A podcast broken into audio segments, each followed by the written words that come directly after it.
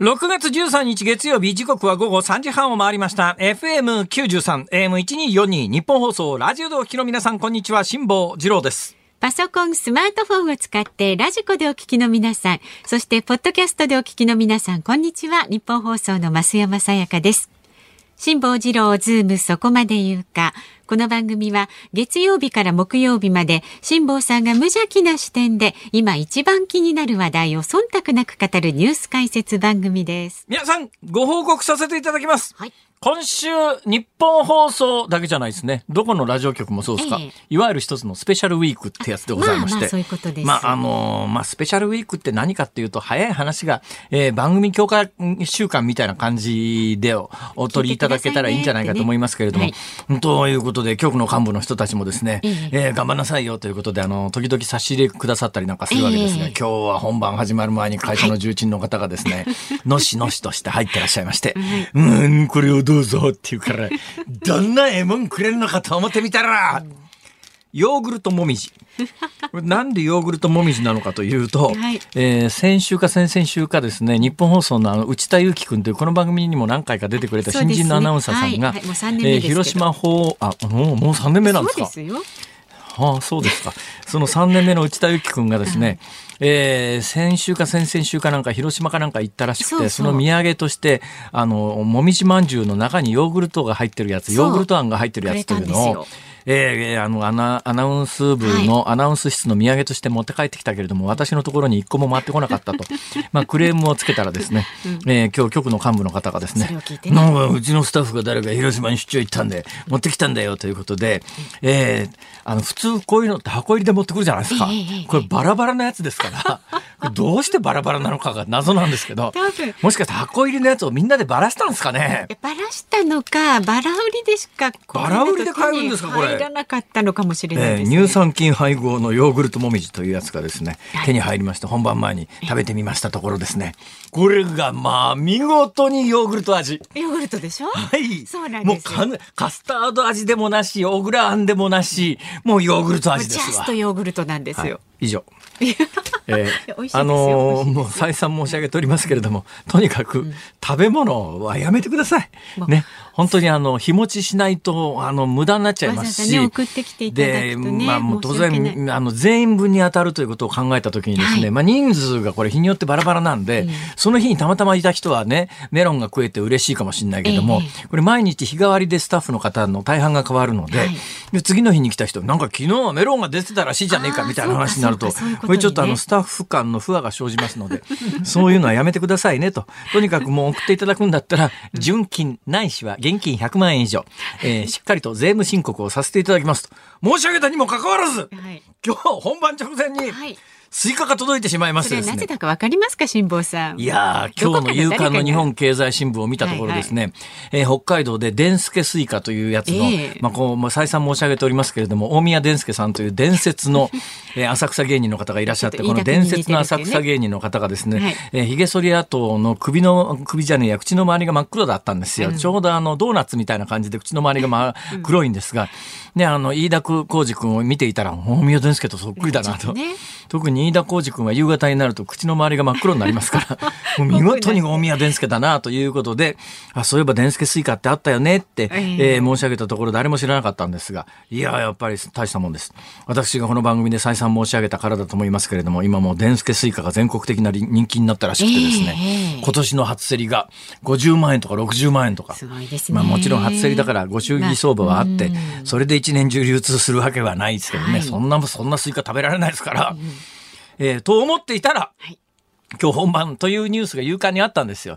ああ、でんすけスイカが北海道で初競りか、そろそろスイカが来てもおかしくないよな、とこう思っていたら 本番直前に、スタジオの横をすっと見たら箱に入ったスイカが右から左へ通り過ぎていくのが目撃されてですね、はいはい、なんじゃありゃと思ったら、はい、えー、もうとにかくね、やめてください。あのね、もうとにかくこの番組に送ってくれりゃ、日本で一番、あの、安く宣伝ができるとか、そういう発想はね、ぜひおやめいただきたいと、本当にだ、必ずしももう何回も申し上げてお,、きますけれども、もうあの、えー、来たやつを全部紹介して、宣伝に加担するのはもうやめますから。やめましたから。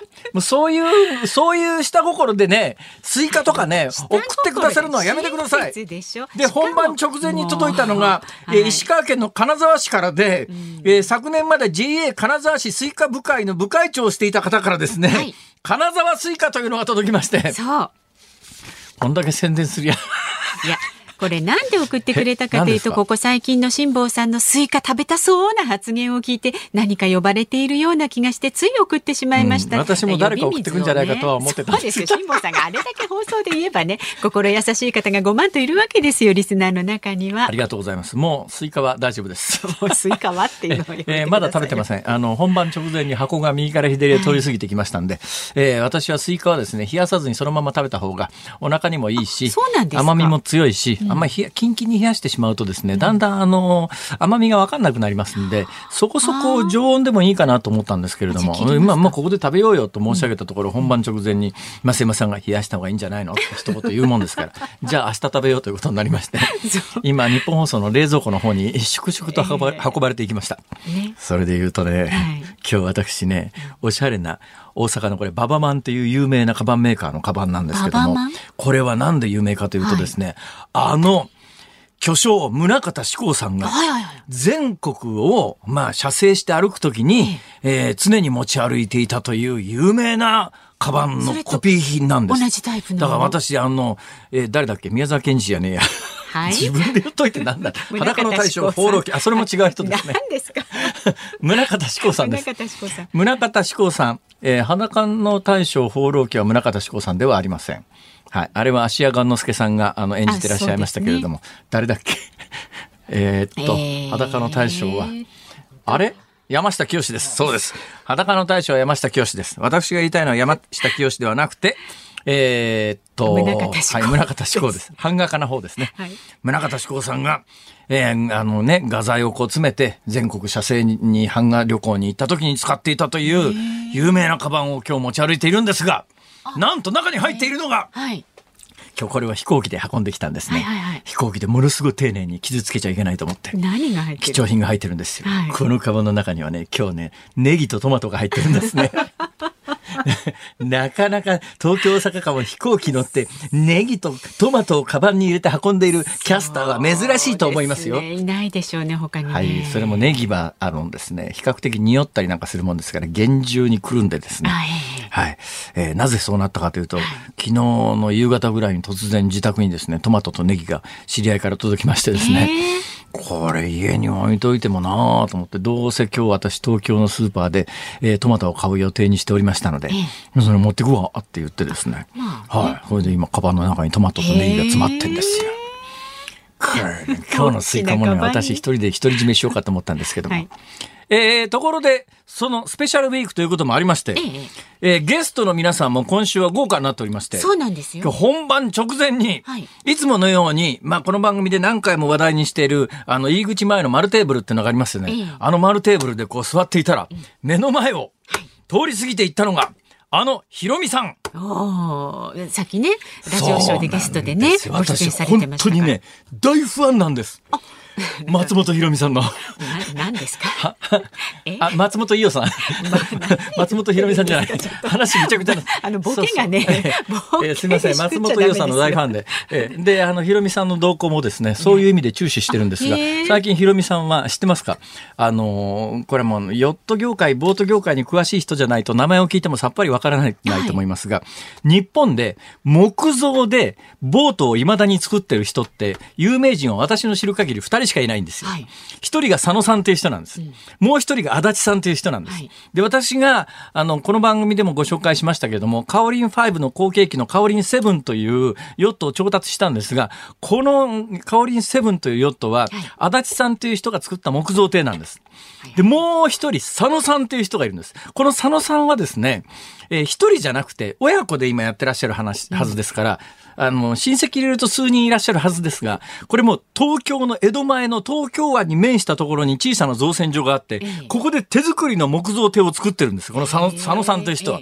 で、ヒロミさんが最近、この佐野造船所の木造艇を買ったというのがニュースになってまして、だからその佐野造船所知らない人は、ただの木造艇っていう、こういうだけのニュースなんですが、私のように若干知ってると、えあの佐野造船所の木造艇をひろみさんが買って、なんか今自分で手作りで、あの、レストアってちょっと修復作業してたりなんかしてるという話なんで、目の前をこう、ひろみさんが通り過ぎていった時に、ブブブブブブブ足立造船所の木造艇買ったんですけど、なんか佐野、佐野さんのところの木造艇買ったらしいですねって。おっしゃったんですか言いたかったんだけど、スーッと通り過ぎて行かれてですね。お声かければよかったのに。突然声かけても誰だこのおっさんとか思われるのも嫌だなと思ってですね。透明にしてて、佐野造船所の船買ったんですよね、みたいな。内気な少年みたいな。えー、それで私あのちょっと話長くなってごめんなさいで、本当につまんない話で申し訳ないんですけど、先週もちょっとちらっとお話ししたんですが、その木造の船を買ったところことがきっかけになって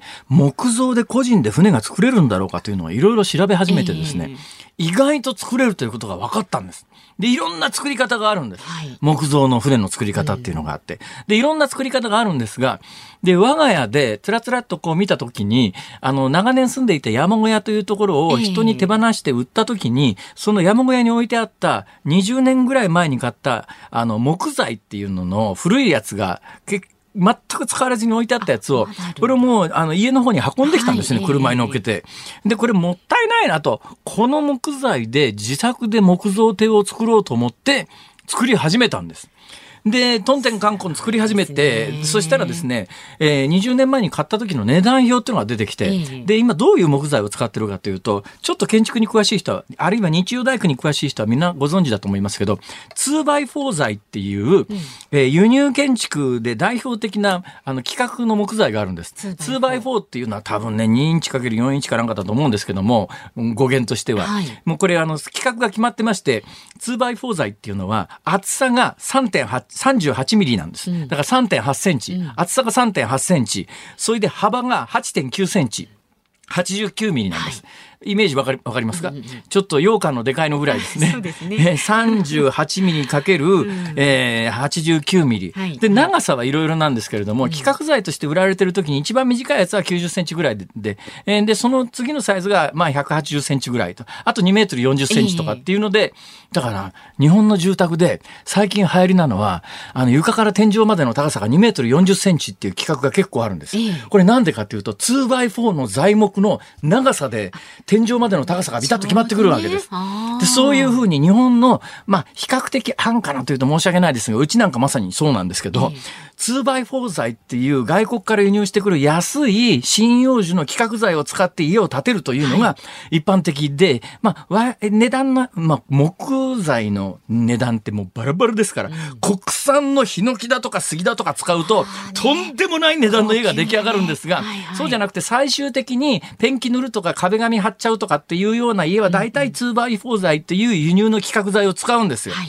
で、私は日曜大工やるときに、これが一番安いもんですから、ホームセンターでこの 2x4 の一番安いやつを買ってきて、長年一いろんなものをこれで作ってて、それの余った材が大量にあったんで、これを今家に運んできて、これで今ボートを作り始めてるんですが、ボートを作っていたら、20年前に買った時のまんまで、値札が貼ってあったのね。はいはいはいはい。ホッチキスみたいなやつで、パチッと止めてあるやつで。うん、そしたら私が加工している38ミリかける、えー、89ミリかける1メートル80センチっていう、うん、まあ長いでっかい羊羹みたいなもんだと思ってください。はいはい、これの値段が300円だったんですよ。1本。1本300円。はい、2x4 材の基本的なやつが。これがね、最近ホームセンターでは、はい2000円ぐらいするのよ、1本。そんなに違うんですか？はい。だから最近家の値段、建築費がものすごい上がってるんだけど、なんで上がってるかっていうと、そういう家のベースになるところの角材の値段だけが、だけでもそんだけ上がってるから、最終的な完成品となると、とんでもなく、とてつもなく上がってるという。だからいわゆるその、政府が発表している2.1%の物価上昇率なんていうのでは、とてもとても説明できないぐらいいろんなものの値段が、なんで上がってるのかというと、はいはい、理由はいろいろあるんですが、えー、まあ、大きな理由の一つとしては、円の価値が紙くず状態に今なりつつあるということで、いわゆる円安が進んできてると。はいはい。いうことで最新ニュースの1ドル今日は135円を突破したよというニュースにつながっていくと。ほら、ちゃんとニュースの解説もするでしょ。素晴らしい着地点がね、一応ニュースに寄せました。ええスイカから始まりましたけど。いや、そうですね、ヨーグルトもみじからでしたけれども、そうですね、寄り道しましたということで、えー、本日も頑張ってニュースの解説をしてまいります。よろしくお願いいたします。はい、では、株と為替の値動きからお伝えしていきます。今日の東京株式市場日経平均株価大幅に続落しました。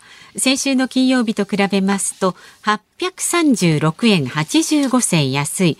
2万6987円44銭でしたアメリカで金融引き締めの加速と景気減速への懸念から株価が急落したほか中国で新型コロナウイルス再拡大への警戒が高まったことで幅広く売られました。でまた為替相場は現在1ドル134円60銭付近で取引されています。今ね辛坊さんおっしゃったように一時135円台を突破しておよそ20年ぶりの円安水準もつけたということですからね。最近私だけじゃなくてですね週末のネットニュースをいろいろ見てたらとある有名人がとある有名人が、はい、ブランド物のバッグなんかねこの20年ぐらいで値段が3倍になってんのよって言ってた人がいるんですがまあ、ブランド物のバッグなんかもそのぐらい上がってますね。ねかりやすく、ね、輸入の材木とかとてつもなく上がってます。金の価格に至っては、20年前の今、円ベースにすると8倍ですからね。上がってますね。はい。8倍ですよ、8倍。ねはい。だから、あの、20年前に1000円で買えたものが今、あの、8000円になっちゃってるということですから。はい。これはまあ、物の値段が上がってるというよりは、円がどんどん紙くずになりつつあると。まあ、そういう現象です。ちょっとね、危機的な状況という感じもしますが、さあ、辛坊治郎ズームそこまで言うか。今週は特集企画です。中国、ロシアの脅威から政局、新型コロナの出口まで、新辛坊治郎ニュース徹底解説と題しまして、切れ味鋭い各界の専門家とともに、新辛坊治郎さんがニュースの本質に迫っていきます。で、しかも今日はですね、午後6時までの30分拡大放送です。4時台には評論家の石平さん5時台にはウクライナの取材から戻ったばかりの報道カメラマン宮嶋茂樹さんをお迎えします今日もラジオの前のあなたからのメッセージお待ちしております。石平さん、宮嶋さんへの質問もお待ちしております。メールは zoom zoom アットマーク 1242.com ツイッターはハッシュタグ漢字で辛坊治郎カタカナでズームハッシュタグ辛坊治郎ズームでつぶやいてください。で、今日もお送りしますズームオンミュージックリクエスト。今日のお題はどうしましょうか？もみじまんじゅうを食べながら聞きたい曲。もみじまんじゅうを食べながら聞きたい曲、なんか随分とのほほんとした、はい、感じになりましたけど。シンプルに攻めてみました。はい、もみじまんじゅうをね、はい、食べながら聞きたい曲。なんでその曲を選んだか理由も添えて、ズームアットマーク 1242.com でお待ちしております。この後はズームフラッシュです。ズームそこまで言うか。このコーナーでは辛坊さんが独自の視点でニュースを解説します。まずは週末から今日にかけてのニュースを紹介するズームフラッシュです。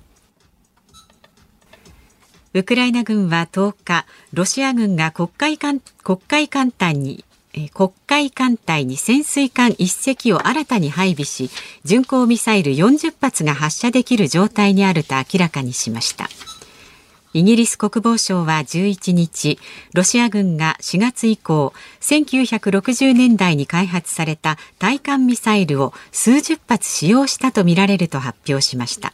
現代的なミサイルの不足が理由だとみられます。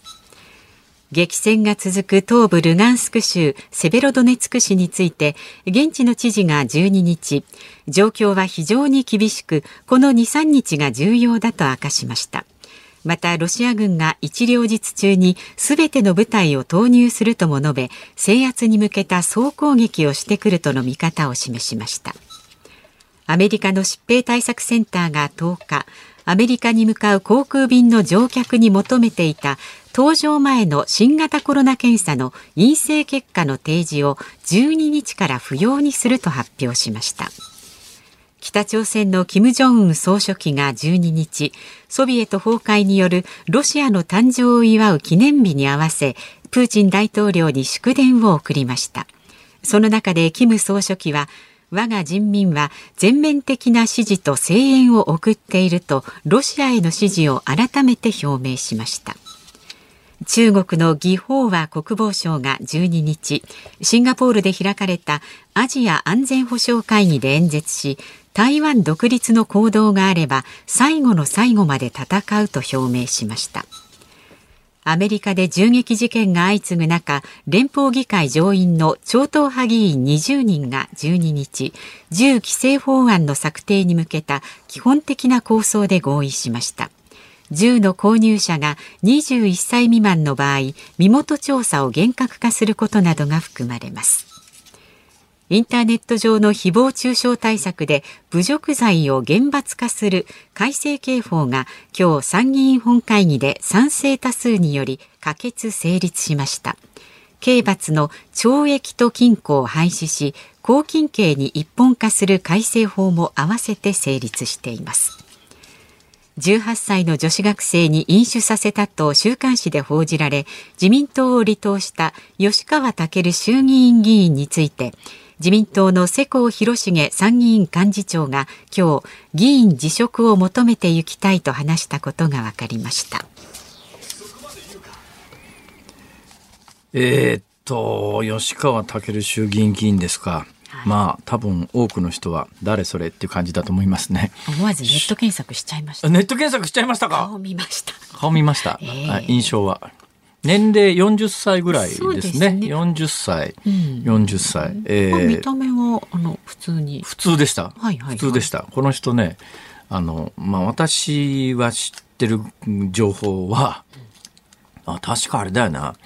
あの、細野豪志さんの選曲で、えー、負け続けてるよな、この人っていう、比例で復活し続けてる人じゃなかったかなっていう。あ、そうですか。はい。確かそのはずです。はい。だから、細野豪志さんもそういえば、なんか昔あったよなとかっていうと、これものすごいもらい事故だよね。そうです 細野さん関係ないよね。本当に。細野豪志さん関係ないんだけども、あの、細野豪志さんの選挙区で、えー、まあ、細野豪志さんは、最近、あの、与党ですけども、もずっと野党ですから。で、まあ、選挙で野党ずっと弱かった時でも、あの、野党が選挙に弱かった時でも、細野豪志さん、野党の候補の細野豪志さんに負け続けるという、えー、そういう人で、で、ずっと比例の復活だった人ですよ。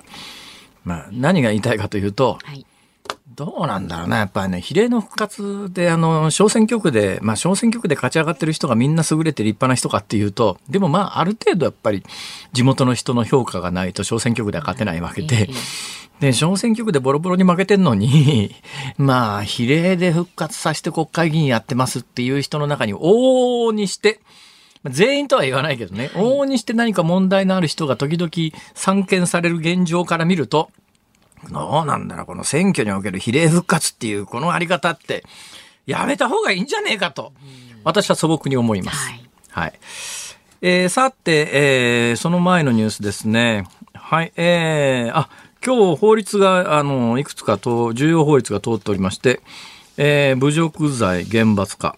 はい。うん。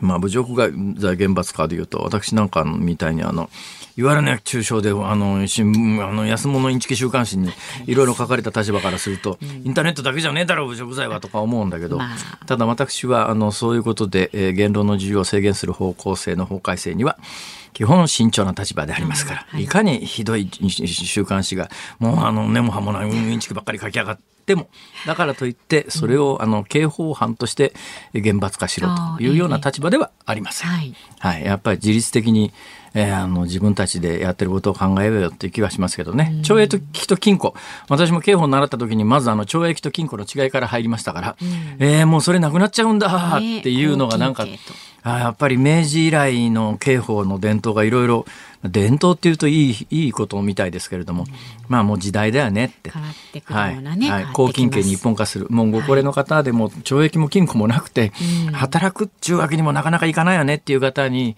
やっぱりあの、えー、もうもう犯罪に手を染めないで、はい、えー、いただくためにいただくって変な言い方だけど どうしたらいいの？っていうような方向性の改革です。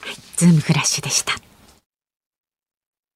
6月13日月曜日時刻は午後4時を回りました。日本放送から辛坊治郎と。増山さやかでお送りしています。辛坊治郎ズームそこまで言うか。いただいたご意見ご紹介します。ありがとうございます。大阪府の吹田のトムさんからです。へへ先日辛坊さんが100均のネクタイについて話されてましたよね、うんうん、実は30年くらい前辛坊さんが担当していらっしゃった朝のテレビ番組でこのネクタイは100円ですと100均で買ったネクタイをしてこられたことをはっきりと覚えています。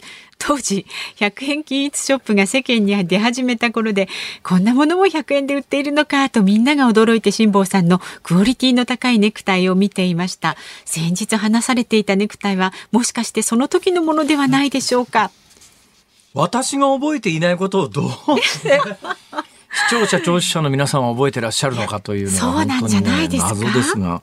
ええそんなことがあったかと言われれば、うーん、ごめんなさい、記憶にないとしか言いようがないですが、でも、ええでもね、実は、うん。あの、後日談がありまして、はいはい。お家に帰ってですね、うん。えー洋服ダンス、まあ、今時洋服ダンスってそもそもないよねっていう大体あのクローゼットとか、えー特別にお部屋になってるところが最近あのマンションなんかは増えてますよね。ウォークインクローゼットみたいな。うん。あのね家のま家の横のところにね家具屋さんに行って。だから家具屋さん本当にかわいそうだよね。あ昔はあのあの畳があって、はい。4畳半でも6畳でも、うん。家具というやつは家具屋さんに行って買ってきて、うん。そこに置いて使うのが当たり前だったんだけど、ね。今もう作り付けだ,、はいはい。だとかマンションなんかはもう洋服収納するためだけの部屋とかあったりなんかしますから、うん。あれだと洋服ダンスは売れないだろうなと。出。すのいいのなんかすごいいいんですけどね湿気もたまらないしちゃんとこうね衣類を保存する高には。いのは高いですから高いのはね。ねいいやつはね、うん。あの霧のやつなんかは本当にね霧の昔生理ダンスなんかは、あの引き出しをピャッと閉めるじゃないですか、そうすると空気圧で他の引き出しがピュッと出てくるっていう、パフっていう感じだね。本当にきちんと設計してあって、はいはいやっぱり日本のいやそんなこと言おうと思ったんじゃないんです。そうですねそうですね。えーお家に帰って後日談がありまして、ええ。ネクタイをこのネクタイメルカリに出そうかなとか思いながら、うん。えーしまったらなんとなく手触りが同じようなネクタイというのが あって、うん。あれ？もしかしてこの一群は全部ダイソーじゃね？と思ってはい調べたら案の定。ダイソーのネクタイを10本ほど発掘してしまいましてね。そんなにあったんですか？はい。これを1本300円で売ったら大儲けだななんでと。三百円で売るんですか？以上ですねそうそうそう。十分にね使えるネクタイはいでし、たありがけれどもね。とうございます。いや、それでいいのかっていういろんな問題はありますけどね。これで喋り出すともう5時間ほどかかりますから、もうやめときます。はい。えそれからね、やすしさんか大志さんかな。えーそういえば、日本時間今週金曜日で辛坊さんが、ああ、往復サンディエゴに着いてから、あれから1年を迎えますね、と。ああオーロだオーロですねそうですねあの、去年の4月の9日に出港して、6月の19日ぐらいについてるはずですから、6月17日？18日か19日かなんかそのあたりですね。うんはい。えー、だからまあ、ちょうどそろそろねちょうど1年であります。いや、早い。いやー、つくづく思いますけどね。はい人間って太平洋横断したぐらいじゃ何にも変わらないもんですいや、本ね。当にね、人が変わっちゃってどうしようって思って待ってたんですけれども、結局みじんも変わらず戻ってきたという感じ。みじんも変わらずってどうなんでしょうか、その言い方は。ほら素敵を保ちつつね。えーいやあのね、もう、帰国してからですね、やっぱあちこち痛くて体力的にかなり衰えてたんですが、そうですか。でもまだ筋肉は完全に戻らないです。ただ筋肉完全に戻らないって言ったって、1年前と今では1年間確実に、うんあの、老化してるわけですから。まあそうですね。だから日本で健康に暮らしていて、それができるのかどうなのかわからないんですが、相当昔に買った、私学生時代に流行ってたええブルーワーカーって今でもあると思うんですけども、まあ簡単な運動器具みたいなのがあるんですよ。引っ張ったり押したりするやつが。この引っ張ったり押したりするブルーワーカーっていうのが、我々学生の時にむっちゃ流行ったんですが、はいこれがなぜかまだあってですね。私はもうはっきり言って使用期限切れてるから危険だと思うんですけど、でも見た目なんとこなんてこともないんで、はいこのブルーワーカーのやブルーワーカーをですね私太平洋横断する前はぐーっと押し込んだら、最後まで完全に押し込めたんです。もう脚力がね、脚力っていうか両手で、両腕で、両腕で。手でやるもの、手でやるもんなんです。で、あの、引っ張るところと、それから両側に、あの、掴むところがあって、この掴むところを持って、ぐーっと両手で押し込むんですけど、この両手で押し込んだら、うちの子供アメフトやってるんですけど、アメフトやってるうちの子供は最後まで押し込めなかったんですが、私は太平洋横断前までは押し込めたんですよ。今も全くびくともしないっていうか、間20センチぐらい空いたまんま。全然筋肉は戻らない、筋力は戻らないですね、まだ。半年全く運動してなかったっていうのがね、こんなに体にダメージとは思わなかったです。だから日々皆さん、あの運動できる間は日々運動しといた方がいいです。まあ軽くでもね続けてやってた方がいいってことですね。はい、すねあんまりまああんまり60代なんてブルーワーカーガンガンやるっていうのはいかがなものかと思いますけど。自分に合った運動をなさってくださいね。ねおっしゃる通りです。はい、さあ今日は、えー、6時までのね30分延長バージョンですからね。そういえばスタイリーっていうのもあったな腹筋伸ばすやつ。スタイリー、スタイリーって言って。あったあったあった。あの、なんか、元プロ野球の選手かなんか宣伝してたやつ。そうでしたっけ、はい、えー、私に電話してくださいっていうの知りません？覚えてます。覚えてます。はい、はい、はい。これも世代によってバラバラで、今必死になって調べ始めた構成作家数人は、多分世代的に知らないんでしょうね。えー、ニヤニヤ笑ってるのは知ってる皆さんです。はい。綺麗に世代で分かれました。えっと、6時まで今日はお付き合いください。この後登場するね、石平さん、それから宮嶋茂樹さんへの質問もお待ちしております。メールは、zoom アットマーク 1242.com。ツイッターは、ハッシュタグ、辛坊治郎ズームをつけてつぶやいてください。で、今日のズームオンミュージックリクエストは、もみじまんじゅうを食べながら聴きたい曲、えお待ちしております。なんでその曲を選んだのか理由も添えて送ってください。今週のズームは中国、ロシアの脅威から政局新型コロナの出口まで新辛坊治郎ニュース徹底解説。この後は評論家の石平さんをお迎えします。ニッポン放送辛坊治郎ズームそこまで言うか。今週は特集企画、中国ロシアの脅威から政局新型コロナの出口まで、新辛坊治郎ニュース徹底解説と題してお送りしています。さあ、この時間特集するのはこちらです。報奨金は最大で200万円以上。中国が密告を奨励する新制度を開始。現地のメディアが伝えたところによりますと中国の国家安全省が6日国家の安全に関わる通報を奨励する法律を施行したことが分かりました通報は匿名でも受け付け特別重大な情報には日本円で200万円以上の報奨金を支払う内容になっています。しかしどんな情報が該当するのか具体的な説明はなく範囲も曖昧です。中国当局の狙いは何なんでしょうか。この時間は中国問題に詳しい評論家の関平さんにお話を伺います。よろしくお願いいたします。よろしくお願いします。よろしくお願いします。関平さん。ええー、関平さんの SNS を見ると、なんか、伊豆半島の温泉宿に泊まってるという情報があるんですが。いや、あの、土曜日の夜にあれ、東京で仕事があって、一泊泊まって、今日はここで仕事でしょ？はい。だからもうあれ、日曜日はもう関西に帰るのも面倒でしょ。まだ帰ったらまたもう一回こっちに。いやいやいやいや、でも伊豆の温泉行くいいでしょ？伊豆の温泉結構。伊豆の温泉好きなんですか？え？いや、僕は結構好きですよ。あ、温泉。うん、今日もね、あの、すごい番組に出るんですからね。いや、何をしゃる？英気を養っておかないと。あれ？中国に温泉ってあるんですか？あ、あんまりないんです。あんまりないですか、いくつか場所によって、まあ、温泉地いくつかあるんですけども、えー、全国的に温泉あるわけではないです。そういえば、あの、日本人の温泉の技術者が中国の自治体に呼ばれ呼ばれていって、温泉掘りに行ったら、なんかスパイ罪でと捕まってっていう、いまだに捕まったまんまですよね、あれ。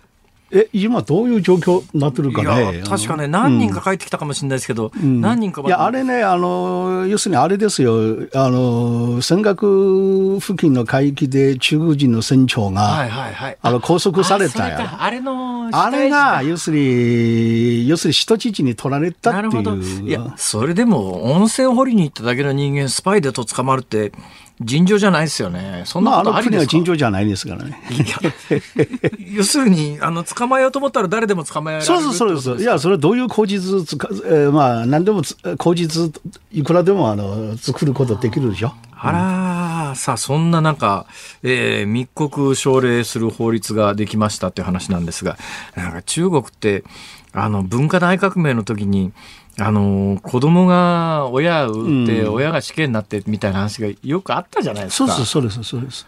なんかああいうのをもうもう一あの悪夢をもう一度かというような気もするんですいやすでにね中国全国でそういう状況になっていますよ。例えばこの法律がなくてもですよ、はい、今の中国の例えば大学でね先生が大学の授業で、要するに政府が決めた教科書から多少でも離れて、自分の見解を述べると、あの教室で来てる生徒が翌日先生を密告するんです。それは今もう中国であちこちでももう普通になってるんですが。だから最近中国大学の先生もね、高校の先生も政府が決まった教科書以外のことが俺が一切喋らないという。へいう話。だから授業はますますつまらなくなるでしょ。なんか壁に耳ありなんとかって感じですよね。うんうん、ただし今回のこの法律はね、まあ、いわゆるあの密告奨励法はね、はい、それえー、それで施行されたら、まあ、6月の6日ですけどね、ええ、6月の 8, 8日に、はい、あの中国安全国家安全部の責任者が、ええ、あの中国のメディアのまあインタビューにね答えて、はいはい、じゃあその目的が何かとなると、ええ、やっぱり最近ね海外のスパイ機関と敵対勢力が我が国に対する諜報活動とあの浸透はね、ええ、激しくなってるから、だからそれを、えー、この、えー、奨励法を制定して人民戦争でね、はい、あのそれを食い止めるっていう問題はここですよ。要するに、ということが、まず一つのポイントが、えこの話からすれば、今回の奨励法は主にね、はい、標的は外国人にあの当ててるんです。わ。要するに、中国の内部の話というよりも海外からの我が国に対する浸透を対抗するためにこの法律を作ったということが、要するに密告の対象は主に外国からの今これニュースになってるのは密告奨励法だから密告すると報奨金がもらえますよなんですけど、うん、じゃあ密告された外国人はその後どうなるんですか？まあ、あの、おそらく、あの、向こうもそういう密告したそういう情報に基づいて判断して場合によって取り調べる、ええ、拘束する。ええまあ、あの、最低限でもおそらく拘束して取り調べるんですわな。まあ、もちろん取り調べで、まあ別に大したことなかったら、まあ、まあ、釈放されるかもしれませんなるほど、うん、その取り調べって普通にあの穏やかに話を聞くだけで済むんですかね？まあおそらくないでしょうな。どんなことされるんですか？いや私もそういう場面経験したことないですけど。ちょっと関谷さん。いやいやいやいや いや、あの、どうですか？ちょっと中国かいやいやいやそれは、それは、それは、それはごめんごめん。ごめんこぶり、ごめんこぶり。そうっすか。あれ、中国で、じゃあ、例えば関平さんが行って、ね、あの、関平さんが中国語でですよ、タクシーかなんか乗って、タクシーで、あの、習近平政権の悪口かなんか言ってたら、タクシーの運転手さんに密告されたりなんかするでしょうね、きっとね。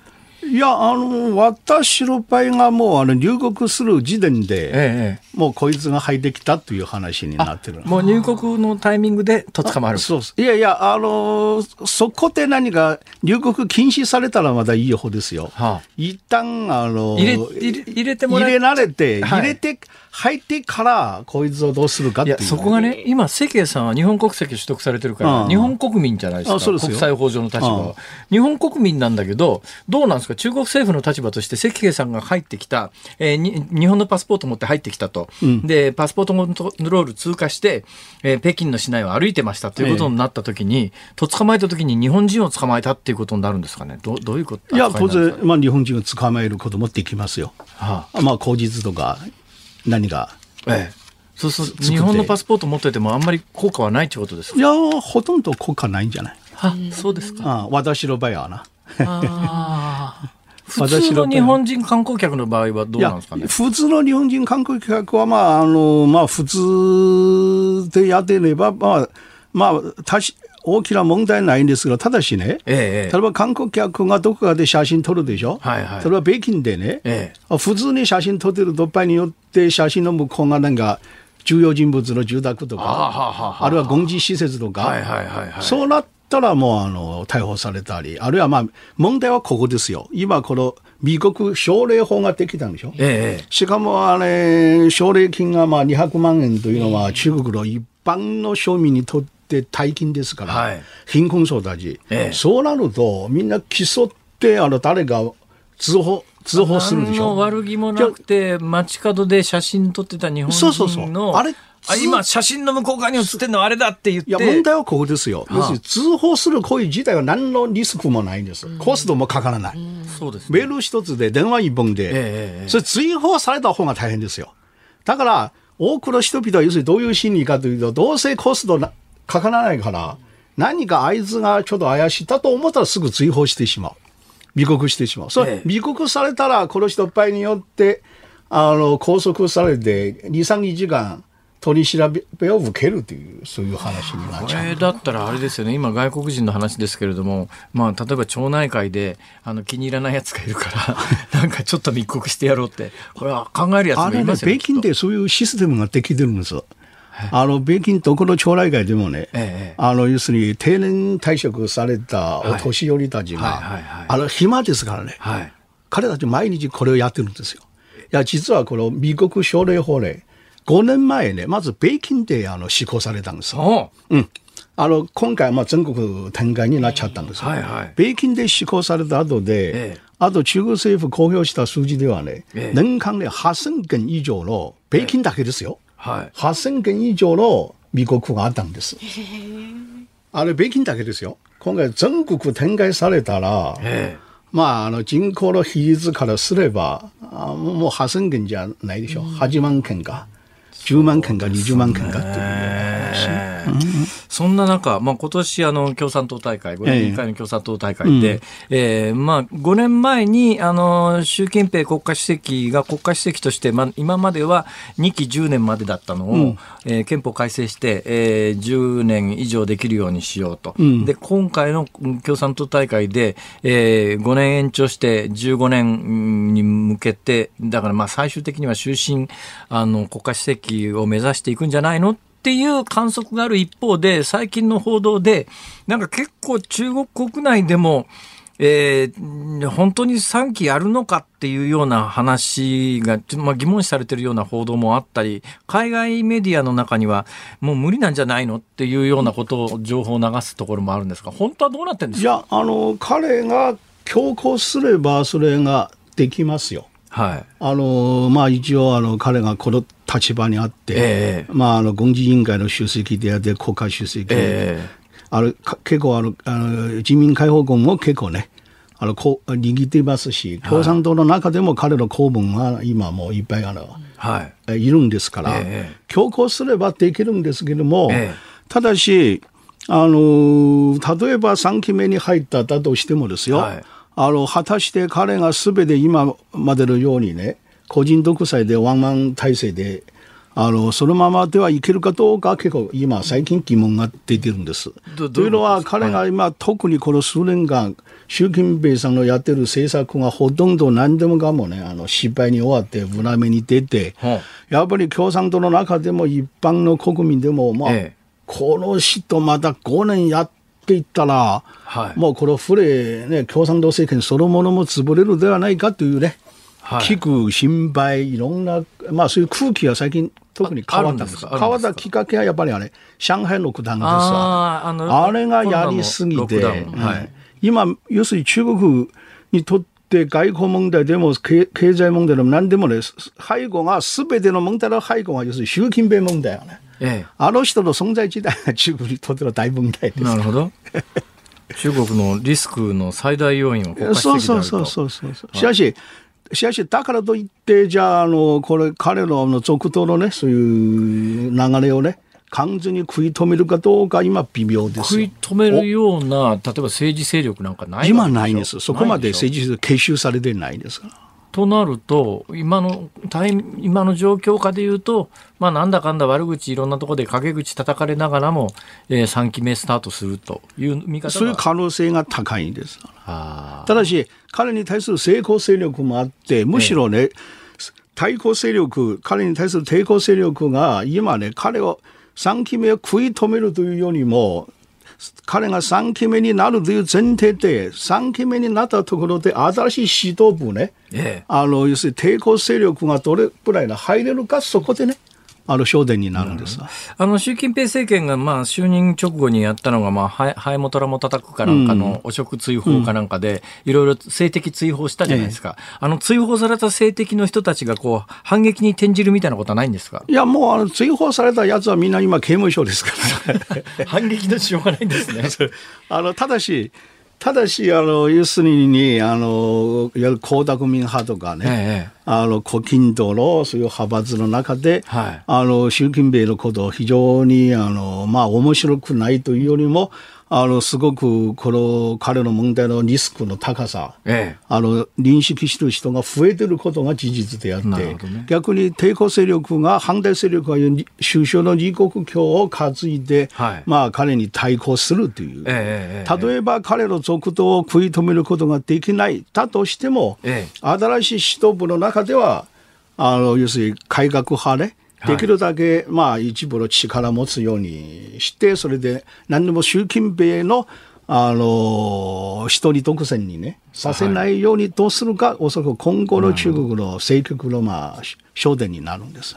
さて、その中国ですけども、国際的な懸案でいうと、台湾に手を出してくるのかどうなのかと、えー、あのロシアのウクライナ侵攻がもしうまくいってたら、やったんじゃないのっていう説がある一方で、うん、まあ、ロシアのウクライナ侵攻が明らかに失敗している状況の中では、同じようなことは今、中国がやりづらいだろうという見方もありますいや、問題はね、要するに中国がやりたいかどうかと、習近平がやりやりたいかどうかね、実は別問題になってるんです。はあはあ。要するに習近平はそのままもし3期目でね、あの続投を決めて、さらにね、改革派勢力が新しい指導部でね、ええ、主導権を握ることできずにすれば、ええ、要するに3期目の習近平政権が相変わらず習近平のワンマン体制であれば、はい、中国の国家的意思というよりも、習近平という独裁者の意思が優先されるんです。えー、ロシアと、今のロシアと全く同じです。例えばあの、ウクライナ戦争はね、どう考えてもロシアのためにはならないでそうですね、プーチン、ね、むしろ逆にロシアはそれでためになる。しかし、プーチンがやるだとすれば、それ、やってしまうんです。はい、ただ我々考えてる中国にとってメリットどれくらいあるか、あの、リスクどれくらいあるか、そういう問題よりも、ええ、要するに習近平があれで独裁者になると、要するに3期目に突入すると、完全にプーチン的な独裁者になっちゃうんです。なるほど。ああいう独裁者ね、周辺からね、新しい情報ね、あの絶対伝わってこないんですよ。はいはいはいはい、周辺全部イエスマン、あの、はいはい、あのプーチンもそうでしょ、ええ、取り巻きは全部プーチンが喜ぶような情報しか持っていかないから、習近平もだんだん、もし3期目になったらそうなるんですよ。ええそうなると、習近平がやろうとすれば、そのやってしまうという危険性があるんです。じゃあ今年のちょっと共産党大会で習体制が、習近平体制がどうなるかって、これはもう、あの、日本にとっても大きな問題ですね。一つが、まあ、彼の続投がね、えー、果たしてなるかどうかと、えー、もう一つが、例えば続投が決めて3期目になったところで、3期目当然新しい指導部はまだ、まあ、誕生するでしょ。で今の最高指導部の人たちは大半は、あの、え秋の党大会で、まあ、年齢からすればもう引退することになる。だ新しい政治局常務委員会ができると、その勢力のあの均衡となるか、そこが一番のあのポイントです聞けば聞くほど、やっぱりね、今、中国、ちょっと取材に行きたい気持ちがこう、こうふつふつと湧いてきましたんで、関平さん、一緒に行ってください。いやまあ、私は、私は遠慮させていただきます。私、あの、カメラ回いやいやいやいや、遠慮させて。どうなるか。いや、辛坊さんも、あまりね、行く、行くことあまりお勧めしたくないんですがね。じゃあ、飯田浩二君に行ってもらおう。わかりました。はい、どうもどうも。ありがとうございます。どうもどうも。音声入っていらっしゃるところ申し訳ない。いやいや、全然全然。ありがとうございました。今日は評論家の関平さんに伺いました。ありがとうございました。日本放送辛坊治郎ズームそこまで言うかをポッドキャスト YouTube でお聞きのあなた日本放送の増山さやかです。お聞きの内容はポッドキャスト用に編集されたものです。辛坊治郎ズームそこまで言うかは月曜日から木曜日午後3時半から生放送でお送りしています。ラジオの FM93 AM1242 に加えてラジコでもお聞きいただけますよ。ラジオラジコではポッドキャスト版にはないあんなことやこんなことがいっぱいです。ぜひラジオラジコでも聞いてみてください。そして6月13日月曜日からのこの番組は特集中国ロシアの脅威から政局新型コロナの出口まで新辛坊治郎ニュース徹底解説と題してお送りします。関平さん不詳宮島茂樹さん田崎史郎さん京都大学の宮沢隆之さんなどスペシャルなゲストが毎日登場。新辛坊さんとのトークご期待ください。新辛坊治郎シュワッチしちゃうよ6月13日月曜日時刻は午後5時を回りました。こんにちは辛坊治郎です。こんにちはニッポン放送の増山さやかです。辛坊治郎ズームそこまで言うか。この時間はズームオンミュージックリクエストに寄せられたメールご紹介していきます。え今日のお題はもみじまんじゅうを食べながら聴きたい曲でしたね。もみじまんじゅう。やりたいんですよね、それをね。はい。はい、え。えコンビまだご健在？B&B さんは。B&B コンビの活動はでもね。あんまりコンビでやってるとか見ないですね。もう解散されてると思いますねきっとね。それでいい加減なこと言って、ね、解散してねよって怒られたりなんかして。なんかあのもしゃもしゃの頭のところをこうかきむしながらもみじまんじゅうっていうのが一世を風靡しました、はいはいはい、しいですけどねまず港区の焼き鳥大将さんですね、はい、51歳男性の方。もみじまんじゅうから連想するともみじまんじゅう広島吉川浩司さん。もみじまんじゅうもなかモニカよって今日のリクエストは吉川浩司さん。モニカをお願いします。複雑すぎますよそれ。吉川さん秋郡出身だそうです。広島ね結構あれですね、あのアーティストの方多いですよね。ね。出身の方、ね、はい、えー、埼玉県の佳代子さんは石井明美さんのチャチャチャをお願いしますとおまんじゅうをいただいたら次に欲しいのはお茶でしょうということでお願いします。なるほど。はい、それから鎌倉市のレインボー戦隊ロビンさんはですね、はい、矢沢永吉さんの時間よ止まれをお願いします。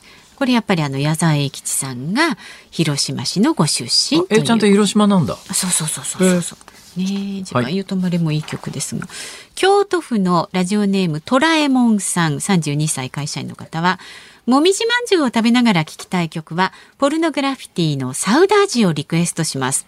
もみじまんじゅうといえば、広島のお土産、広島といえば、広島出身のアーティスト、ポルノグラフィティということで、この曲、こちらもね、因島ご出身だそうです。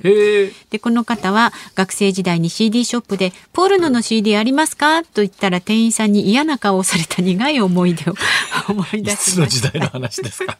ねえ。はあえー、そして品川区のレントのママさんは島谷ひとみさんの甘色の髪の乙女をお願いしますこちらも出身地でね島谷さん。髪の乙女となると。呉市のご出身。はい。これあの昔ね、うん、グループサウンズのリメイクっていうかリバイバルというか、ね、はい。ですけど、はい、それから足立ワイルドワンズか。でしたっけ？はい、多分そうですね。ワイルドワンズ。はい、はい、私大学の時にワイルドワンズの復活コンサート聞きに行ったことありますからね。お好きだったんですか、はい、甘えるの。いやそうでもなかったんですけど たまたま公民館の前歩いてたら やってたんでそれで。ふらふらっと入ってしまったことがありますが、えー、まあ、全盛ですからね辛坊さんのね若い頃ってねグループサウンズいやいやそんなことないですよ。何言ってんですか？グループサウンズの全盛私小学生ですよ、はい、ビレッジシンガーズじゃないかと。そうですね、うん、え。失礼しました。適当なこと言いまくってます。で、足立区の楽太郎さん。B&B 恋のテイク3をリクエストします。これもみじまんじゅうのギャグでおなじみの B&B のヒット曲です。えー、B&B 最新情報。B&B 解散しておらず、現在も二人ともご健在です。失礼なこと言うな。本当に。えー、なんかあのガバイばあちゃんっていうね、あのそうなんですよ。吉吉さんだっけ、ね、はい、佐賀のガバイばあちゃん一個はなんとなくあのそのイメージが私の中では強かったんで失礼しました。うん、はい、ご健在です。はい。はい。さあ。この中から選んでいただけますか、えー、広島だから私ね、パフュームかなんか来るかなと思ってたんですけど、パフュームとかほら、あの、浜省とかさ、はい、えー、それから、そうですよ、え？ー、奥田民生も確か広島じゃなかったかな？多いですね、はい、はい、だから広島多いんですよ。はい、えー、私、実はかなり、その中で、え、あ、広島だったんだということで、はい、ちょっと意外だった感じがしますが、えー、もしかすると皆さんには常識だったのかもしれません。矢沢永吉、時間よ止まれ。いきますか。じゃあ今日のエンディングはね、矢沢永吉さんで決まりでございます。A ちゃん。私、A ちゃんのやってるスタジオっていうのをいっぺん見に行ったことがありますけど、立派なスタジオですよ。あの、東京都内にあるコンクリートのやつ。はい。コンクリート打ちっぱなしの。すっげえな、これ。さすが A ちゃんすげえわ。あ、見たこと、見たことあります。あります、あります、あります。てなことでございます。では、エンディングにお送りいたします。今日は、え、今ちょっと遅めということですよね。30分延長なので、はい、6時前になりますのでね、はい、そこのとこよろしく。そこのとこよろしく。チャンス狙ってましたね。はい、えー、まだまだ、えー、ご意見などはこちらまで。メールは zoom zoom アットマーク 1242.com ツイッターはハッシュタグ辛坊治郎ズームでつぶやいてください。お待ちしております。辛坊さんが独自の視点でニュースを解説するズームオン。この時間特集するのはこちらですスウェーデンとフィンランドの NATO 加盟事務総長がトルコの懸念に一定の理解。NATO 北大西洋条約機構のストルテンベルグ事務総長が12日トルコが安全保障上の懸念を理由にスウェーデンとフィンランドの加盟に反対している問題についてトルコの懸念は最もなことだと一定の理解を示しました。スウェーデンとフィンランドは先月中旬に NATO への加盟申請を行いましたがトルコが求める亡命したクルド人政治活動からの引き渡しに応じていないため手続きが停滞しています。早ければ今月末にですねえー、NATO の首脳会談、NATO の首脳会議っていうのが開かれる予定になってまして、この今月末の NATO の首脳会議で、えー、スウェーデンとフィンランドの NATO 加盟が認められるんじゃないのっていう説も一部にあったんですけども、えー、今もとてもじゃないけど間に合いそうもないという状況ですね。でトルコがどこまで突っ張るかっていうのがやっぱり国際的に焦点だったんですが、えー、予想以上にトルコが強硬ですね。まあ、あの、この番組でも何回か言及したことがありますけれども、NATO というのは加盟するための条件って、まあ、そんなに詳しく決まってるわけじゃないですけども、大きな枠組みは当然のことながら決まってますけども、はい、えー、悪い言葉で言うと叩き出すための方法がないんですねそういう規定がないんですよ。まあ、加盟した国を叩き出すという考え方はそもそももともと結成された時にはなかったんですね。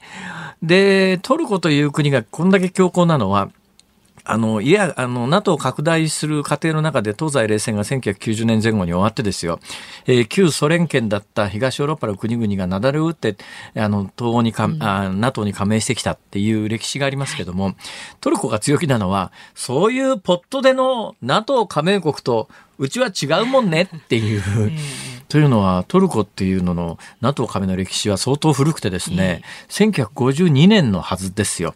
で、NATO が成立したのは1940年代後半で、あれ、ちょっと、第二次大戦終わった後で、東西冷戦みたいなものが厳しくなりかけてきたよねっていうのが意識され始めて、はい、1950年代の初頭に、あの、朝鮮戦争みたいなものが勃発をして、で、明らかにやっぱり旧共産圏というのが西側の民主主義、自由主義の国々にとって脅威だよねっていうことが明確に認識され始めて、だから第二次大戦中って、あの、ナチスその他の全体主義国っていうのが世界にとって脅威だという考え方が、まあ今で言うと西側の国々にあったもんだから、えー、ソ連の共産主義っていうのの脅威というのがそんなに表面化してなかったんだけど、第二次大戦が終わっちゃったことで、やっぱりソ連やばいんじゃね？っていうことで、まあ、西側の軍事同盟で NATO ができたと。はいで、できた時にはトルコは入ってないんだけど、その数年後にはトルコの加盟は、あの、ギリシャと同時に認められてるわけですよ。だからトルコにしてみりゃ、あの、NATO が最初からある時の国ではないけれども、ほぼほぼ NATO 結成と同時に俺らは正式メンバーになってんだっていう。うん、だそうすると東ヨーロッパの旧ソ連のあの、うん、傘下で後から入ったポットでのポットでの NATO 加盟国とは違うんだっていう意識が結構あってで本音で言うと、やっぱりあの西側のえー、国々は今のトルコの国の現状の国内における人権状況であるとかっていうのを考えた時に、うん、今の NATO の加盟水準にトルコは合致してないよねと本音のところで、これトルコを NATO の加盟国にしとくのはやばいんじゃないのっていう思いはみんな共通して持ってんだけど、でも今それを言い出しても、誰も得しないから、とりあえずは黙ってるか。えー、そんな中でスウェーデンとフィンランドが入りたいと。まあ、NATO のあの主要な加盟国にとったら、トルコよりはスウェーデンやフィンランドの方がはるかにまともな国である上に、あの軍事力も非常に強いので、トルコと天秤にかけるような状況ではないんだけど、だからといってトルコを邪険にするわけにもいかないし、規定以上叩き出すわけにもいかないんで、しょうがないよね。えー、だからあの早期加盟というのがだいぶ遠のいてきたかなっていう感じがしますね。だどこの辺りが落としどころになるのかっていうのが、まあ、今後の焦点なんですが、それはやっぱり今後のあのロシアのウクライナ侵攻が落としどころどこでどこで迎えるかというのはトルコっていうのは非常に微妙なところ国で。プーチン大統領とも関係が悪くないんですよ。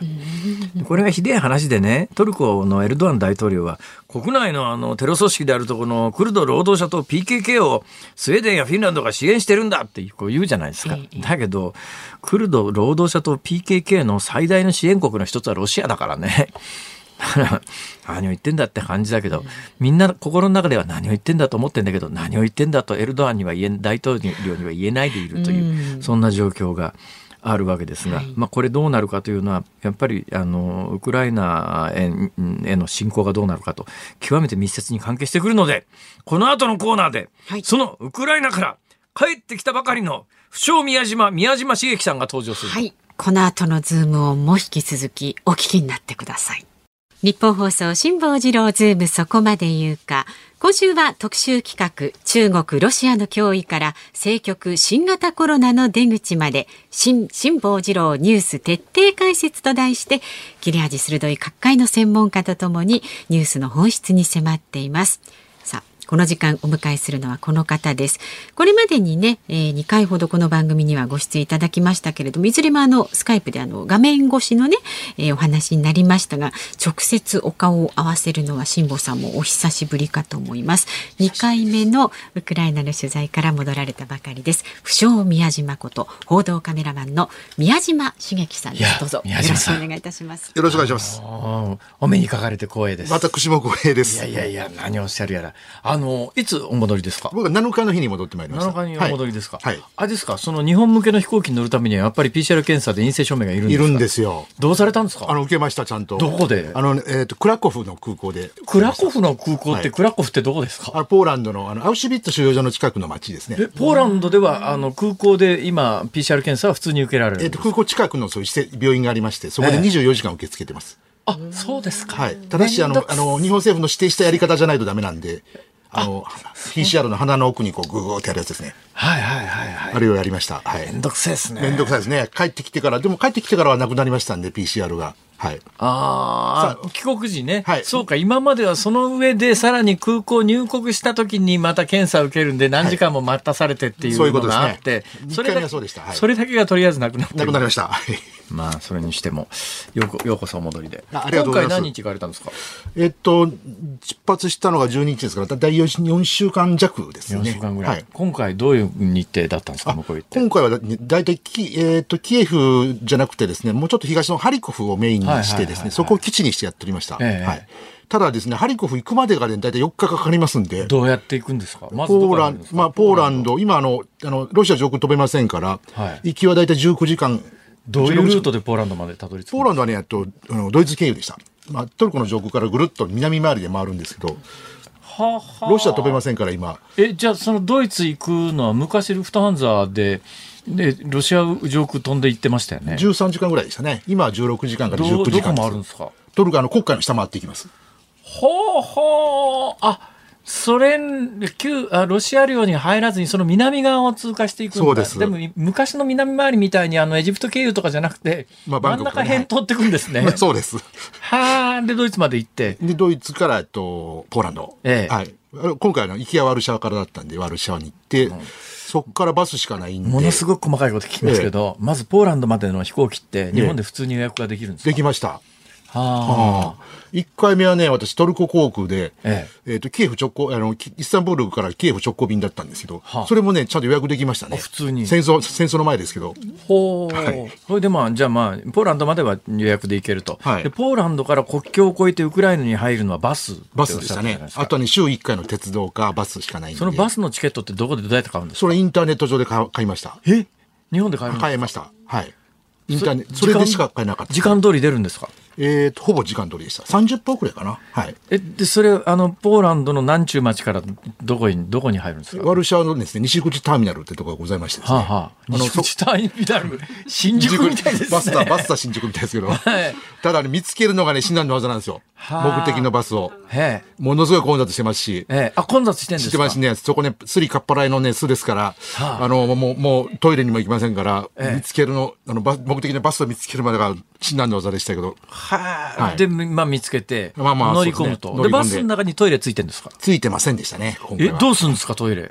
いや、あの、そのトイレ休憩まで我慢するしかないんで。あの、日本の高速バスだと、長距離バスだと、途中にほら、サービスエリアみたいなとこ寄るじゃないですか。はい、そういうのあるんですありました。それはね、だいたい4時間ぐらいで、だいたい行きがね、8時間ぐらいなんで、一回、国境で休みがあるんですけど。行き8時間？行き8時間ですね。はあ。はい。あ、で、その、そ途中のサービスエリアでラーメン食ったりするわけですね。ラーメンはないんで、えー、ラーメンはないんで。何があるんですか？だいたい10分ぐらいしかないんで、休憩も。はあはあ、で、トイレも、あのただのとこは、の行列ができてますんで、有料のとこ有料の、はいそれってどえ今の話はどっちですか？ウクライナ領の話ですか？ポーランドですね。あポーランドはい、ポーランドですが、ズローチ持ってないとユーロとか入れないですからポーランドは、ポーランドズローチなんですか？はい、ズローチですけど。そうか、ポーランドはまだユーロじゃないんだ。はい、まだズローチです、ね、ズローチなんだ。はい、はあ、それでウクライナに入ります。はい、ウクライナはどこで降りるんですか、最初ね、リビウでした。あ、リビウね。はい、西の、もうウクライナで言うと西の端で。国境から50キロぐらいのところですね。はい、リビウで降りる。降りて。リビウで降りる。それから、それから一泊しまして、次の日の鉄道でキエフですね。その鉄道チケットはどこで買うんですか？あ、それもね、あの、インターネットでした。日本で買えるんですか？買いました。へえ。買いました。それって英語で大丈夫なんですか？英語でしたね。はい。英語でチケット買える。はい。それあのちゃん、ちゃんとね、一等と二等が分けて、グリーン車とあの普通車が分か分かれてました一等と二等はい、分かれてどっち乗られるんですか？僕はあの、あのグリーン車の方乗りました。一等ですか？安いんすよ、また。ウクライナ。あの、ヨーロッパの鉄道って僕もごめんなさい、40年ぐらい前しか乗ったことないんですけど、ヨーロッパの鉄道って私のイメージで言うと6人掛けのコンパートメントみたいな、はい、感じ、印象があるんですそれはね、長距離ですね、コンパートメントは。はあ、はいあの、リビウキエフぐらいだと大体8時間なんですけど、8時間ぐらいだと行きがね、コンパートメントでしたけど、帰りはね、普通の、あの、ずらっと並んだ。ああの、日本の普通の、はい、そうでした。東海道線みたいなやつ。そんな感じでしたね。はい。ですか。で、とろとろ、とろとろ走るんですけど、ええ、はい、まあ、でも、ほぼ時間通りでしたね。時間通り時間通りでした。それでどこ着くんですか？キエフ着きました。キエフに着きます。はい。はい、ほいでそこからね、あの、えなんと全然前と違ってて、ええ、検問もなくですね、はい。あの、タクシーでちゃんと、キエフの、キエフの駅着きました。ええ、で、タクシー拾うわけですタクシーもですね、はい、今、何でしたっけ？なんとか、タクシーで GO みたいなやつがあるんですよ。ヨーロッパ版の。ウーバーみたいなやつですね。そうですね。それがあって、ええ、それで、えっ、ー、と、電話したら、位置情報がなんか、運転手に知れて、ええ、このアンドレイさんが、白の死亡例で行きますとかってパーッと気負ってですね、はあ、大体10分以内で行きますね。ほうほう、多いです。お支払いはどうするんですか？支払いは、えっと、カードでもいいですけど、私は現金で払って、はい、あの、ホテルに着いたら、そこで2回目の、あの、こちらの番組の取材はそちらで受けました。あありがとうございました。えー、それでまあキーフに入られて、それからキーフからさあ今回は目的地がハリコフですんで、はい、ハリキウですんで、はい、そこからねあの車両で参りました。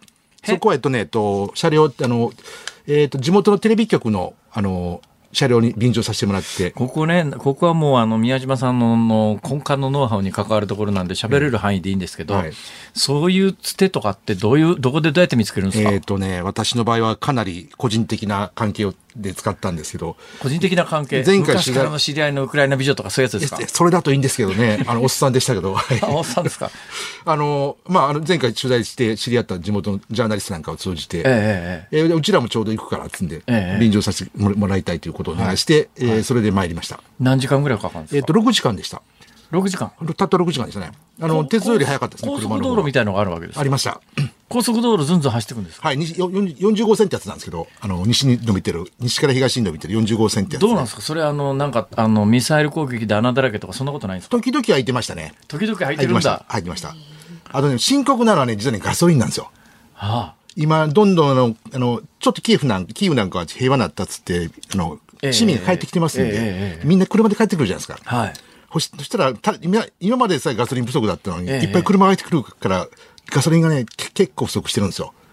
で、車があっても走れないとかいうのはね、結構あってですね。どうするんですか？そのガソリンってタンクにつ、あの、いわゆるポリタンみたいに積んで持っていくのか、ガソリンスタンドが拠点拠点に一応あるのか？一応ありました。並んでますけどね。あの、そんな、あの、殺人的な距離じゃないんですけど、ええ、まあ、でもまあ、まあ、こう1時間ぐらい待ってんのかな。まあ、なんかそのぐらいは、行列はありました、ね、待ってガソリンスタンド入れて、はい。はい、それで目的地のハリコフ？ハリキフ、はい、ハリコフですね。ね、はい、急い行くと、ええ。えー、どこ泊まって何取材して、まあ、何食ってみたいなことはどうなるんですか？それがですね、今回はですね、またちょっと縁がありましてですね、ええ。えー、と、下宿生活、居候的な、あの、一応町の中心部にあの劇場があるんですけど、はあ、そこの地下で居候してました。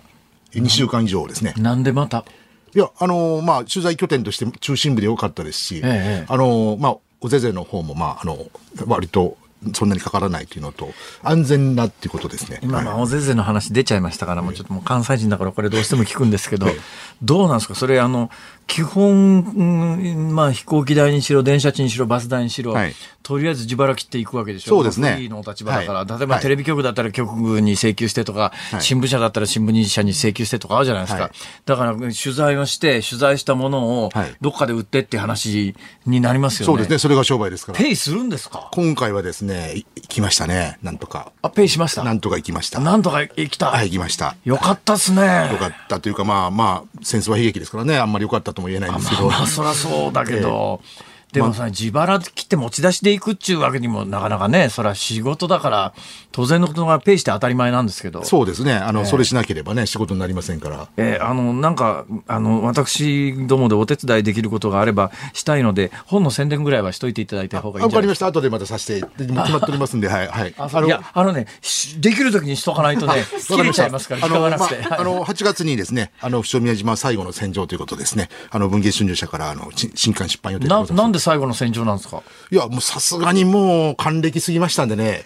あ、そういう意味か。そうですね。不宮島さんにとっての、あの、ドンパチやってるところに入るのは最後かもしれないもちろん人類にとって最後の戦場であってほしいですよ、もちろん。あ祈りを込めて。祈りを込めて。まあ、あの、まあ、あとね、もう、もうね、防弾チョッキがね、きついんですよ。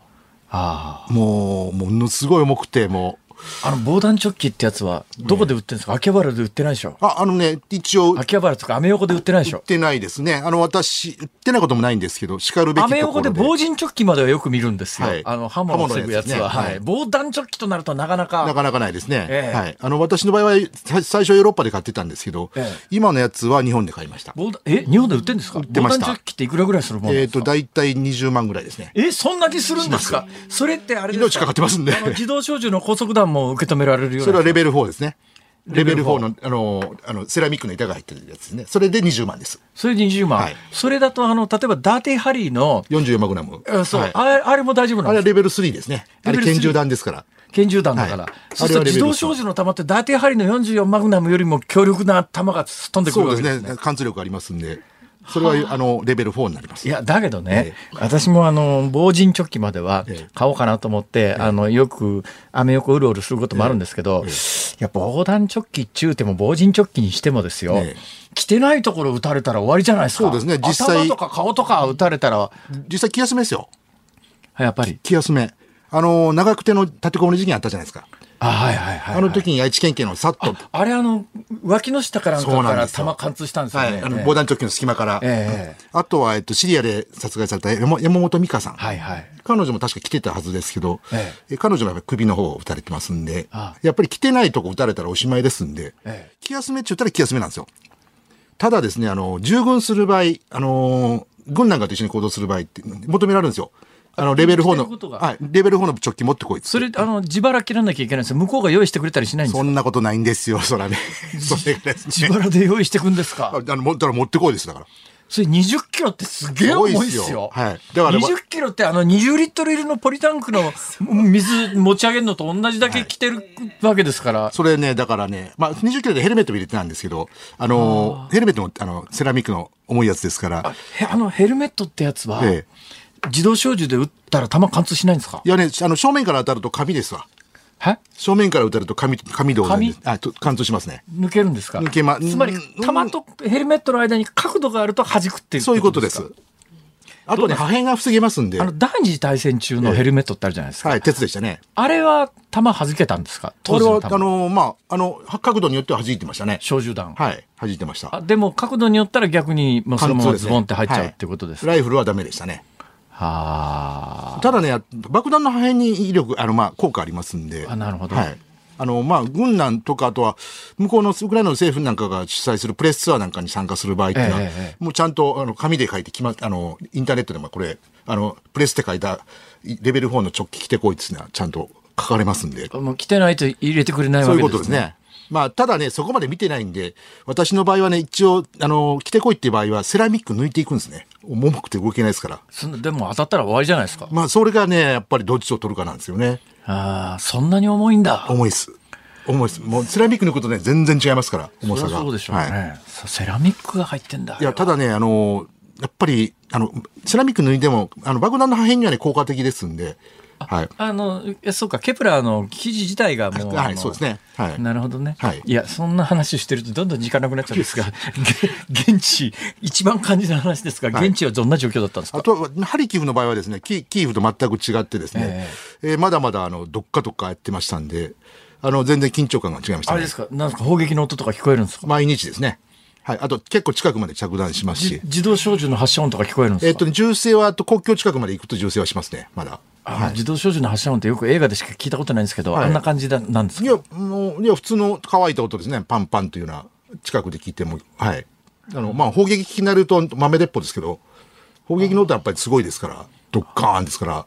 やっぱ砲撃で近所で爆弾炸裂するみたいなことがあるわけありました。あの、近所もありましたし、あと見えるとこでもありましたし、で国境近く行くと見えますんで、あとはですね、ウクライナ軍の反撃が結構ある、あるんですけど、ええ、もちろんどこにで売ってるかで隠してるんですけど、たまたまそば通ったらすごいですよ。やっぱり本当ひっくり返るぐらい大きいですから。それ,、が一番肝心なところが、多分よく分かってないんですが、え、もう連日日本での報道を見てても、ロシアが攻めてるっていう、なんとかの、なんとかっていう街、ほとんど制圧したとかですね。いやセベロ、ドネツクとか。そうそう。いや、ウクライナが半分戻したとか、また押し戻されたとか、どうなってんですか？えー、っとですね、そこまで僕、あの、南東部まで行かなかったんですけど、国境近くまで行ったんですけど、国境近くはですね、やっぱり南東部に兵力を集中させないために、ええ、やっぱり嫌がらせみたいに時々撃つんですよ。あの、やっぱり撃っとかないと、ウクライナ軍がとあの南東部に兵力集中させちゃいますんで、これでも、あの、キーウにほら、ミサイルが5、6発落ちたってやりましたけど、あれもやっぱり嫌がらせみたいに撃って、あのキーウのにあの兵力を集めさせて、南東部に行かせないようにっていう、まあ、そういう魂胆があると、僕は専門家じゃないんですが、多分そういうぐらいのニュアンスですね。だキーウもですね、結構毎日縫製してるんですけど、あの、市民生活としてはだんだん元に戻ってきてますんで、私最後帰る時の前の晩にね、コンサートやってましたんで。あ、そうですか。はい、ちゃんと酒も出ましたね、コンサート会場で。はい。あ、もうこんなもんなんだ。で、で、品種買ってるかってね、あの、兵、軍服着た兵隊さんも来てて、あの、あ、もう、あの、非番の人、非番の兵隊さんですけど。酒はあれですかね、あの、旧ソ連の伝統で、っていうかあの辺はそうか。もともとあの辺の酒か。例のあの白くて透明でアルコール度がきついやつ。はいウォッカ。ですね。はい、はい、ウォッカ飲むんですか？あウォッカウォッカよりかでもねあそこはむしろどっちかというとビールとか。はい。あとねワインの産地が国家沿岸にあるんですけどね。誰もワイン飲んでないですね。みんなビールかウォッカですね。ビールかウォッカ、はい。ただね、私行った3月いっぱいの時は、最初の時はね、一切ダメでしたから、酒が。はあ、あれはきつかったですね、もう。だけどね、あの、日本でもちょっと一部に、まあ、論争すべきでないようなことが論争されてるんですけど、はい、あの、ウクライナの士気というかですね、はい、男性の思いなんですが、ええ、どのくらい、あの、皆さん、本気で、ウクライナのために俺は命をかけてって思ってる感じです、ね、大っぴらに言うやつはさすがに少ないですけど、はい、あの、男性に限らず女性もですね、ええ、特に男性より女性ですよね。女性ってあの、国民総動員法じゃないから、ええ、逃げようと前逃げれるんですよ。はい、でも、それでも残ってる女性、特にハリキフとかですね、え、あの、国境に近い村々に残ってる女性ってのは結構腹くくってますよ。あの、鉄砲撃てないけど、あの、電話番ならできるわとか言って、基地の通信やってたりとかですね、あの、料理、料理あれだから、あの、前線に運ぶ料理作るとか、あと運転するとかですね、あの、結構腹くくってて、私ね、今回のことでね、ちょっと考え方変わったところが一つあってですね、はい、第二次大戦末期に、はい、あの、日本軍がですよ、国民に竹槍でね、上陸してきたら竹槍で戦えって、そんなもん B29 竹槍で落とせるわけねえじゃんっていうのが私の感覚だったんです、今まで。だけど、いや、市街地戦の本当に厳しい状況の白兵戦になったら、竹槍でも、場合によったら有効かもしんねえぞっていう。まあ、初期の頃は火炎瓶に進めてましたからね。あの、軍は。ええ、火炎瓶で抵抗しろっつって言ってましたけど、ただやっぱりそんな精神論さすがにウクライナはなくてですね、はい、今回もマリウポリがやっぱり陥落した時もですね、え、あのー、なんで早くこう降伏しやがってみたいな、そんなはなかったですね。むしろよく頑張ったじゃないかとかですね。あとはですね、あのー、国民的にも悲観にならずにですね、いや、取られたらしょうがねえわ。でも取り返しちゃるわ、みたいなですね。なるほど。いや、まあ、そういう楽観的なところありましたね。取り返しちゃるわなんですけど、ええ、まあ、いや、ウクライナって今、あの西側の軍事援助で戦えてるようなもん、はいまあね、西側の軍事援助がなくなったら、はい、実際戦争継続できないわけで、そう,、まあ、そうでしょうね。まあ、いや、ウクライナがの停戦条件っていうのは、えあ最終的にアメリカの大統領がどこまで兵器くれてやるかっていうところが全部握ってるっていうそうでしょうね。状況が見えてきてるんですけど、はい、あと NATO の諸国はどれだけでしたけど。あの、その最前線までどうやって、兵器を送ってんですか？あんな巨大な兵器を。えー、っとですね、私が見たのはですね、あの、あの鉄道では一回も見なかったですけど、はい、車両で運んでるのは見ましたね。あの、と、と、止まって取らせてくれなかったですけど、あの。いや、それ、そうでしょうね。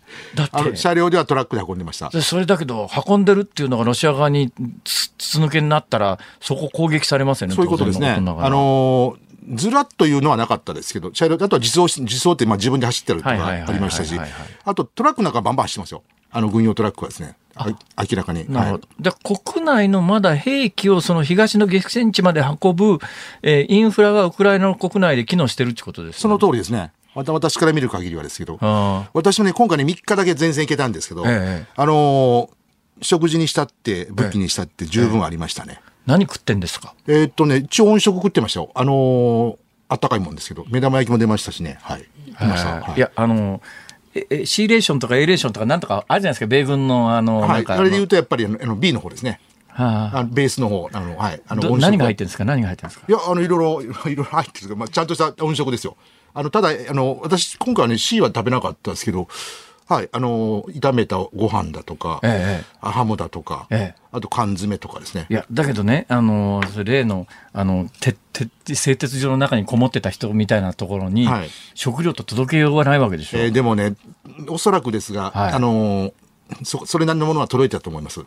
あのルートがあるんですはい、中継地点に私、あのまあ、下宿したところが中継地点だったんですけど。ええそこは、えっと、毎日朝出ましたね、車が。あの、そういう食食材積んだ車が。今私日本で見てて戦況の状況なんですが、はい、まあロシアもそんなに長期で戦争継続できないので、どっかで停戦したいと思ってるはずで、停戦するときに、ねええ、あの、最前線がどこに敷かれてるかで、まあいわゆるどこまで陣地分取れるかっていうところの多分せめぎ合いが起きてると思うんですよ。え、そうすると私がロシアの立場なら、西側の軍事援助が全部整う前に一気に、あの、最前線もウクライナ側に押し込んで、ええ、ここで停戦って言って、ここで、あの、あの、線引くからねって、そういうところに持ち込みたいなと、私だったら思うと思うんですけど、はい、その西側の軍事援助が全部整ってっていうタイミングってどの辺になるんですかね？いや、私は専門家じゃないんで、そこは分からないんですが、え、そこまでは分からないんですが、ただ、あの、あの、言って感じるのはやっぱり、あの、ものすごい士気の高、ウクライナの士気の高さに比べてロシアの士気の低さ。そんなに低いです低いですね。低いですなんでわかるんですか？あの、撤退した後がね、ま、見え見えの、あの、ゴミの散らかし方とかですね。はい。あのー、食料も残してますし、あのー、もう、あと死体まで残してますから、はい、あの、まあ、その辺の士気の低さはやっぱり見え見えだったですね。ロシア兵やる気がないってことですやる気がないというか慌ててたんでしょうね。で、普段からそういう、いうは、物を残さないとか、ええ、あと形跡を残さないという訓練がされてなかったんでしょうね。新兵さんが多かったってことですかね。いやどうなんですか？ロシア軍って実はあの核兵器除く除くとそんなに強くないってことですかね？いや強いことは強いでしょ戦慣れしてますからねあそこは。まあアフガニスタンで10年もやってましたからね、はい。はい、シリアでもしょっちゅうやってますしね。もうあそこはいいくらなんまあ戦慣れっていうのが一番ね強いのあれですからあの決してそんな侮れないとは思います。わかりました。さあそんなあの宮島さんが見通す今後どんな感じですか？いや私はそこまであれですが、あの、私はあの、もうちょっと検討すると思います。ウクライナ軍が検討するは。い、検討すると思います。停戦のタイミングってどんなタイミングになりますか、ね、そこまではあの私たちもう早早く終わってほしいたち。いやいや、わかります、わかります。もう、あの、誠実でちゃんとした人はそういう答えが正しいと思いますね。あの、適当なこと言う人は、まあ、年内とか8月末とか言えるんですけど、そんなこと言っても無駄ですからね。何の意味もないってまあ、もうプーチンの胸胸内さん、ね、胸の内だけですから。そうです。はい。えー、時間が来てしまいました。最後にもう一遍本の宣伝を。今年、あの、8月、あ、これも来、来来月ですね。あの、あの文藝春秋から、あの、不詳宮島最後の戦場ということで、あの、緊急出版不詳宮島最後の戦場。ぜひお求めになってください。そのお金でまた戦場にいらっしゃいますから、最後にはならないと思いますが。今日は不詳宮島こと報道カメラマンの宮島茂樹さんに伺いました。ありがとうございました。ありがとうございました。ズモンミュージックリクエストをお送りしているのはラジオネームレインボー戦隊ロビンさんのリクエスト矢沢永吉で時間よ止まれ名曲だわ。いいですね。しみるわ。本当本当しみる しみる。はい。さあお聞きの日本放送。明日朝6時からは飯田浩二の OK 工事アップ。ゲストはコメンテーターは数量政策学者の高橋洋一さん。工事ビジネスウォッチと題しましてコロナ禍で急増した冷凍自販機についても特集するということです。7時台は防衛、ね、そうそう最近なんかうちの近所にね、ね餃子の自販機がね続々誕生して。もうどんだけ餃子売れてんねんっていう感じですけど、はい、で7時台は防衛研究所の高杉あじゃない高橋杉雄さんにお電話つなぎまして最新のウクライナ情勢について伺っていきます。で午後3時半からのこの辛坊治郎ズームそこまで言うか。ゲストは政治ジャーナリストの田崎史郎さんです。注目の参議院選挙目前に迫ってきましたけれども最新の永田町の動向を占います。さあそして今日この後6時からは鶴光の噂のゴールデンリクエストです。辛坊さん、お隣のスタジオに鶴光師匠と。鶴光師匠、お見事様どうも。なんかえらい辛坊さん、本えら売れてまんねんてな。え、私の、風に、風のことは風に問えですか？そうそう風のことは風に問え。風のことは風に問え。どっちですか？なんか、その、印税でもって小判買うたっちゅう話。いやいやいや小判、あ、日本放送ラジオリビングです。我々の方はね、木曜まで毎日10名様に1万円当たる素晴らしい。素晴らしい。これはすごいですよ。素晴らしい。前は単なるね、あの、鶴のしこしこというでしたですけど、今回は1万円当たることになっておりますんでね、辛坊さん、お金はやっぱりありがたいですな。ありがたいです。1万円あったらですね、もう私ね、はい、うん、とりあえず、え、100円ショップで買い占めますね。はい、どうもありがとうございます。よろしくどうぞ。よろしくお願いします。えー、10名様1万円プレゼント。そうですよ。素晴らしいですね、それね。ねぜひこのまま引き続き日本放送を聞きになってください。あ、そして上半期私の受験簿ねメールテーマですからそれ書いて送らないとリクエストと一緒に。受験簿ですか。はいはい。上半期そんなに大きな事件はなかったな。上半期はね、今回帰ってますから、ね、船も沈没、私の船はね2013年にあの、はい、はい、ちょっとしたことが起きましたけど、あれもうもう8年も9年も前だからな。ね、はい、いうことでございます。はい。はい。明日もね。この番組は？え？あ田崎史郎さん。そうですそうです。先ほど紹介してくださいました、ね。はい、辛坊治郎ということで頑張ってくださいね、今週一週間、はい、えー、辛坊治郎ズームここまでのお相手は辛坊治郎と。増山さやかでした。明日もあるよ